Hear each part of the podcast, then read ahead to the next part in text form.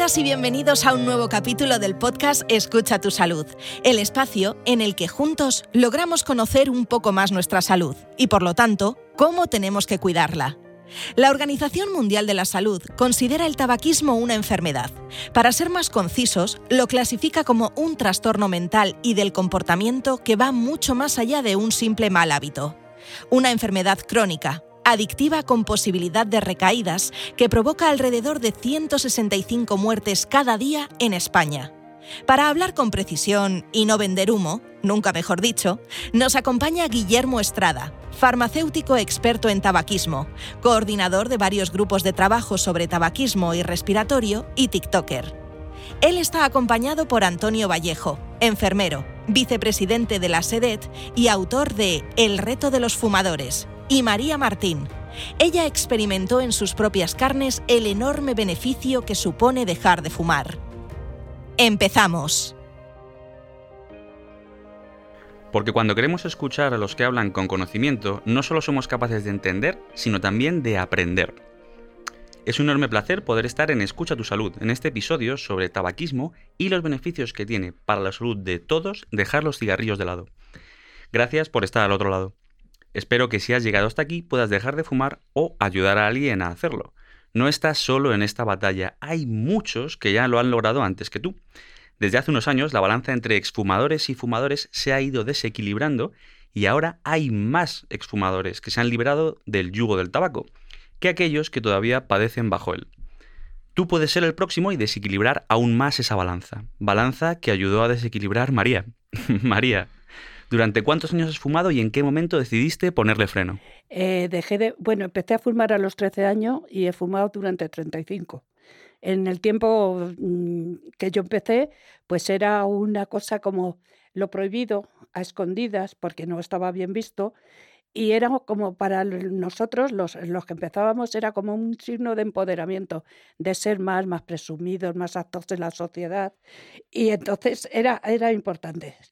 Sin embargo, el punto de inflexión eh, fue cuando empecé a notar que hacía deporte, hacía, yo caminaba mucho, yo salía, andaba y me comía el mundo, pero mm, llegó un momento que noté que las piernas no me respondían, que mis amigos iban diez pasos más adelante que yo, y entonces empecé de, de respirar y comerme el mundo a masticar el aire.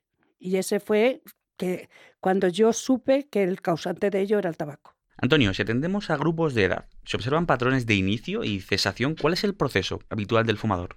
Sí, Guillermo, mira, lo que observamos es que la edad de inicio al consumo de tabaco es alrededor de los 14 años. O sea que los 13 años que comenta María entra dentro de la normalidad.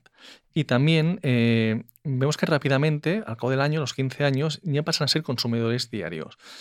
Y, pero ya que me explicas de franjas de edad, pues vemos que si vemos por sexos, pues hay un gran aumento de fumadores en, en adolescentes, en chicos, a los 15 y 16 años. En cambio, en mujeres es un poco más tarde, a los 18.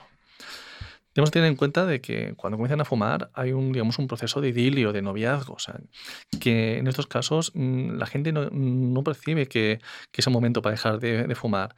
Y nuestro trabajo es motivar a, que esta, a esta gente a que dé el paso, ¿no? a estos adolescentes. Y las razones para dejar de fumar pues van variando a lo largo de los años.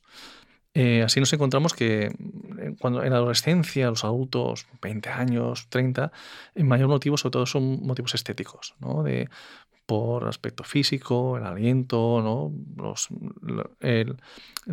las uñas manchadas. arrugas, manchas. Todo esto, ¿no? Luego vemos que en mujeres, eh, muchas veces, aparte de este motivo, eh, también es, mm, ya cuando ya son madres, pues dar un rol ejemplar a sus hijos. ¿No? En, en hombres también es importante, pero en hombres les prima más el consejo médico, ¿no? Que les digan, tú tienes que dejar de fumar por tu salud, ¿no? Y más o menos serían estos los factores, ¿no? Y también podemos ver. Si hablamos de encuestas, ¿no? Pues que total de fumadores, el, porcentaje de personas que intentan dejar de fumar al año eh, es alrededor del 25%, que no está nada mal. No está nada mal. No obstante, mujeres mm, lo intentan dejar más entre 65 y 75 años. ¿no? Es un momento que muchas mujeres ya se atreven a dar el paso, ¿no? Y vemos que es alrededor del 32%. Claro, son porcentajes que no están mal, pero siguen siendo particularmente insuficientes, ¿no? ¿Cómo podemos aumentarlos? Para empezar, ¿qué crees que necesita saber el fumador que pueda estar escuchándonos ahora mismo para que tome la decisión, para que quiera decir dejar atrás su adicción, su enfermedad y acudir a un profesional sanitario que le eche una mano? Pues es esto, ¿no? Pues necesitas hacer una cosa muy importante que puede marcar la diferencia entre conseguir dejar de fumar o no. Eh, y esto es que si recibe ayuda de un profesional, pues sus posibilidades van a aumentar muchísimo. O sea, ya sea un médico, una enfermera, un farmacéutico, un psicólogo, ¿no? Alguien formado en tabaquismo, eh, pues eh, le va a ayudar, digamos, y es parte importante, digamos, de este proceso. Y si tiene dudas, pues no pasa nada. Lo mejor que puede hacer es pedir a, su centro de salud o ir a su farmacia y de confianza y pedir que le ayude a dejar de fumar. Ellos escucharán sus dudas y sus dificultades y le explicarán consejos de, de, cómo superarlos. Claro, antes de buscarnos a los sanitarios, yo entiendo que hay otro paso en la cabeza del paciente. Pasar de un estado precontemplativo a encontrar una motivación para dejarlo. María, ¿cuál fue el motivo por el que decidiste dejar de fumar después de 35 años fumando? Eh, pues deseaba mejor calidad de vida para, para mí y para mis hijos, que en ese momento vivían conmigo.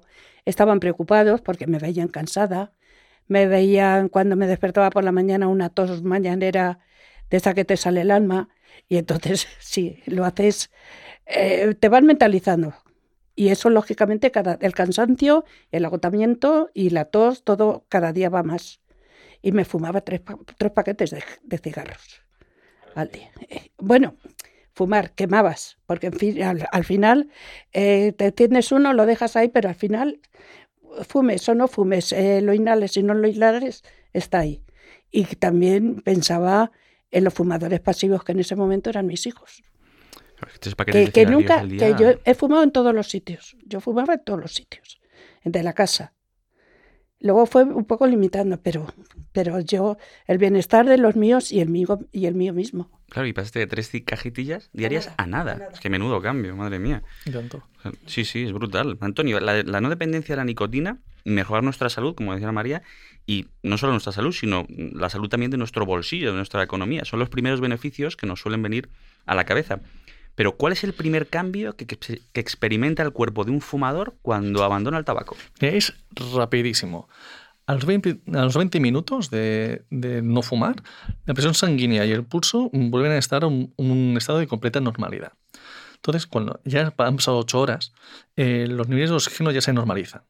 Y así de esta manera, el riesgo de, sufrir un, problema coronario, como un ataque al cardíaco, también se reducen. Y en 12 horas se ha eliminado todo el monóxido de carbono del cuerpo. Realmente son cambios importantes e inmediatos. Sí, sí, sí. Mira, a los dos días se ha eliminado toda la nicotina de nuestro cuerpo. Y ya comenzamos a recuperar el gusto y el olfato, que es muy importante. Y a partir del tercer día mm, respiramos mejor al relajarse los bronquios y aumenta nuestra energía. Y en muy poco tiempo, en apenas dos o tres semanas, el riesgo de sufrir un infarto se reduce y nuestros pulmones funcionan mucho mejor y mejoran su rendimiento. Claro, poco a poco nuestro cuerpo se va acostumbrando a una vida más sana, ¿no? Sí, y muchas veces, como nos sentimos mejor, con más energía y con más tolerancia al ejercicio físico, mucha gente comienza a hacer deporte, así de forma sencilla. Como haciendo deporte te sientes mejor, también comienzas a comer, a comer mejor. Y así sigue un proceso donde poco a poco muchos esfumadores comienzan a adoptar hábitos de salud más sanos, pero de forma natural. Con el tiempo, poco a poco los riesgos de sufrir enfermedades se igualan a los de una persona que nunca ha fumado. Al año de haber dejado de fumar, el riesgo de muerte súbita cae a la mitad. Y transcurridos 10 años desde que se abandonó el tabaco, el riesgo de sufrir un problema coronario es el mismo que las personas que nunca han fumado en su vida. Además de haber reducido un 50% las probabilidades de, de cáncer de pulmón. Claro, estos son los cambios que se producen en el fumador, pero no solo experimenta cambios el cuerpo del fumador, sino que dejar de fumar también supone un beneficio para todos aquellos que lo rodean, ¿verdad? Este humo de segunda y de tercera mano. Cuéntanos un poco.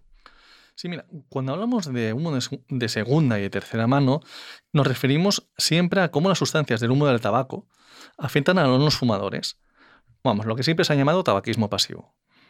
Pero en cada caso, el humo de segunda y tercera mano lo hacen de maneras un pelín diferentes el humo de segunda mano, son, todas aquellas sustancias que emanan del humo del cigarro y que la persona que está al lado del fumador también respira. Afecta a cualquier persona que está al lado de ese fumador. Incluso también llega al feto de una mujer embarazada que está expuesta a ese humo. No que fume ella, sino que fume pues, su pareja o alguien que esté en ese momento con ella.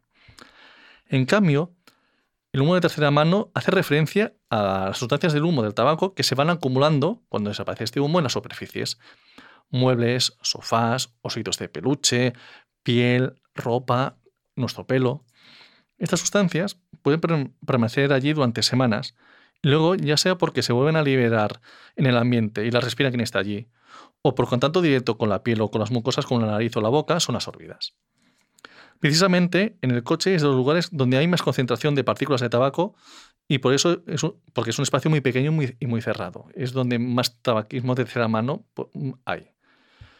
Y por cierto, los niños y los bebés son los grandes afectados por este tipo de contaminación, ya que tanto si juegan en el suelo, un niño, un bebé, se arrastra por el suelo, juega, se lleva cosas a la, boca, pues absorben todas muchas partículas del tabaco que están allí depositadas.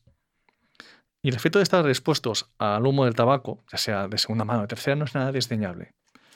Un fumador pasivo tiene entre un 25 y un 35% más posibilidades de padecer un infarto respecto a una persona que no está expuesta al humo del tabaco porcentaje muy parecido al de padecer un cáncer de pulmón, que es alrededor de un, 35% superior. En niños, aumenta las posibilidades de desarrollar asma y otras enfermedades respiratorias. Y en mujeres embarazadas, afecta la salud del feto, que puede provocar un parto prematuro, más riesgos del aborto, bajo peso al nacer y otras enfermedades.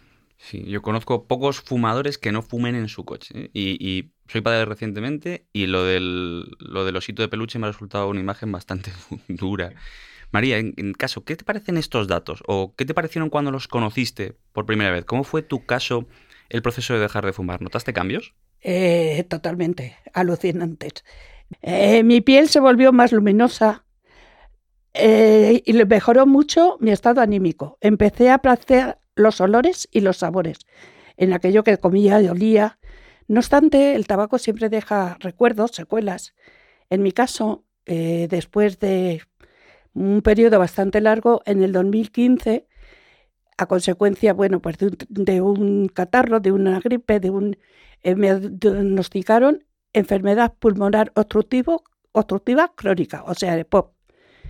Salí con oxígeno en principio 24 horas y de por vida. Y ya no he podido volver a trabajar. Eso es súper duro y eso es, creo que se mentalicen las personas que aunque se fume y, y luego se deje de fumar, siempre corre riesgo. Con lo cual, dejar de fumar es súper importante. Y ahora tengo que luchar por mantenerme. Claro, claro, ¿no? Y por eso estás aquí también, para ayudar a los demás a que sean conscientes de que se puede llegar a una situación como la tuya, claro. Bueno, María y Antonio, creo que habéis aportado no solo buenos e interesantes datos, sino dos perspectivas muy útiles y muy distintas de cómo se afronta la cesación tabáquica. Pero ahora, si queremos pasar a la acción, Antonio, si alguien de los que nos está escuchando decide que ya es el momento para dejar de fumar, ¿qué debe hacer? Pues mira, dar el paso, sin miedo.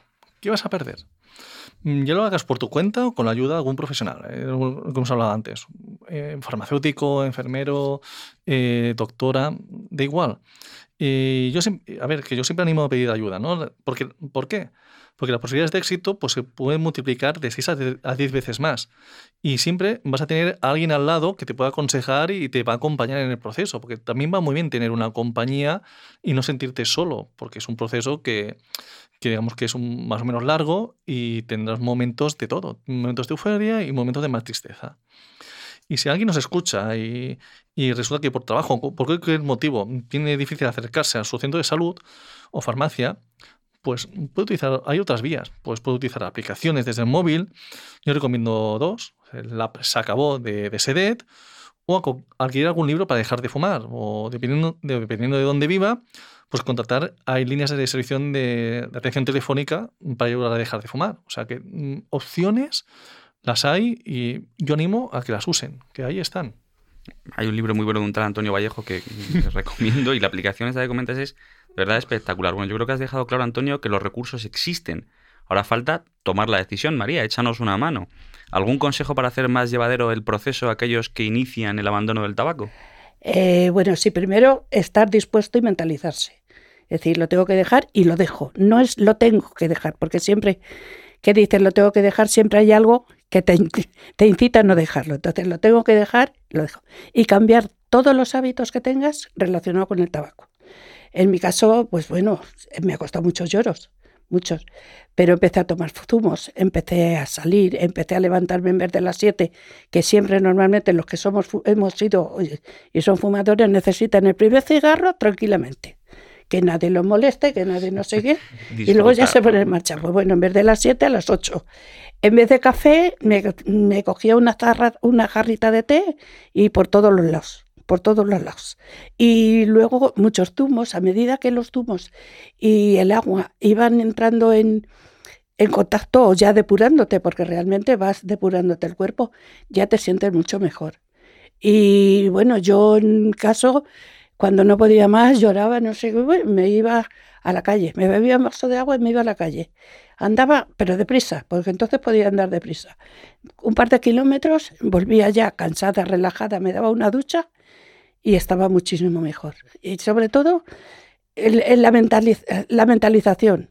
Y por supuesto, yo sí que dejé de fumar sola, sin ninguna ayuda, pero ahora yo creo que con las ayudas son imprescindibles y, se, y creo que ayudan muchísimo más que en el caso en menos, no, no es que sea menos ni dañino ni no dañino, porque el estado de ansiedad que te proporciona y, y, es siempre, siempre, siempre dejar de fumar será bueno.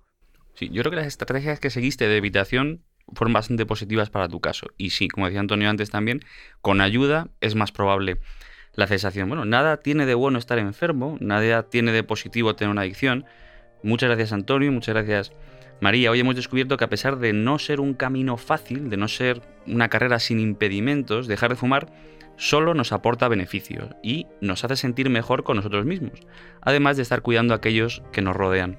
Ojalá esta charla se comparta entre familiares y amigos porque si tan solo una persona es capaz de dejar de fumar después de escuchar este episodio, yo creo que habrá valido la pena. Gracias María, gracias Antonio. Muchas gracias. por haber compartido con nosotros vuestra experiencia y vuestro conocimiento. Muchísimas gracias. Muchas gracias. Lo dicho, que el humo no nuble tu vista y te impida ver que, más allá del tabaco, hay una vida plena que te espera para disfrutar al lado de los tuyos. Coge fuerte de la mano los beneficios que dejar de fumar te aportará y a por ello. Me despido de ti agradeciéndote la escucha y deseando que este episodio haya sido de tu interés. Si quieres conocer más sobre cómo vivir sin tabaco y sin dependencia a la nicotina, puedes hacerlo en la página web pacientes.gsk.es. Y recuerda que si quieres más información sobre dejar de fumar, es importante consultar con tu profesional sanitario. Te espero en el próximo episodio.